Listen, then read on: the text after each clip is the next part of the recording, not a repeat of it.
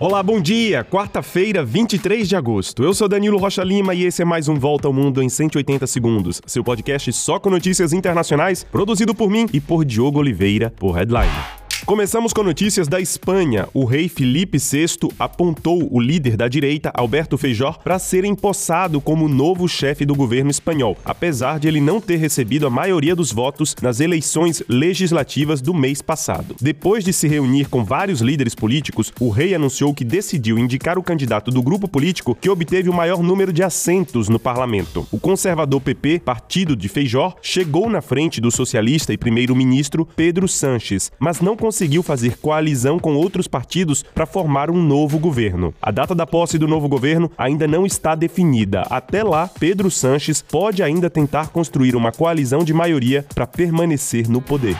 E passamos agora para a África do Sul, onde acontece a cúpula dos BRICS. O presidente da Rússia, Vladimir Putin, que não pode participar por causa de um mandado de prisão internacional, enviou uma mensagem de vídeo para a reunião. A principal pauta até agora é a expansão do bloco. Nada menos que 23 países apresentaram oficialmente candidatura para aderir ao bloco. Dentre esses candidatos, o presidente Lula apoiou a entrada da vizinha, a Argentina.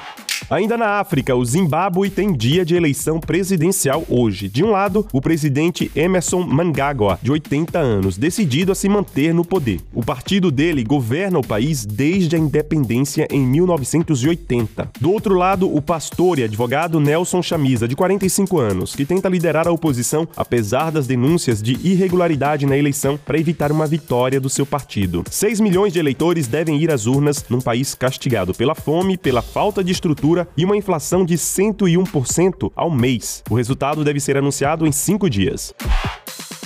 Nos Estados Unidos começa hoje o primeiro debate do Partido Republicano para as eleições presidenciais do ano que vem. Lembrando que Donald Trump, o favorito, não quis participar do debate.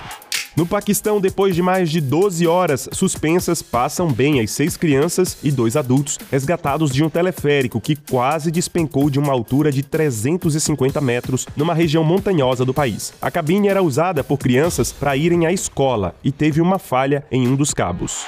E a Índia se prepara hoje para a chegada de um foguete não tripulado na Lua. O Chandrayaan 3 deve chegar no polo sul da Lua, o que seria um feito inédito na história da exploração espacial. Essa nova tentativa acontece quatro anos depois do fracasso, quando os indianos perderam contato com o foguete pouco tempo antes da chegada na Lua. Caso a tentativa de hoje dê certo, a Índia planeja levar uma missão tripulada à órbita lunar no ano que vem. E a Itália se despede de Toto Cutugno, cantor da música l'italiano. Ele morreu aos 80 anos em Milão e deve ser enterrado na cidade nesta quinta-feira. Italiano vero. E é isso, a gente fica por aqui. Compartilhem o nosso 180 com amigos e família e nas redes sociais. E confiram nossos outros podcasts em headline.com.br. Para vocês, um excelente dia, um grande abraço e até mais.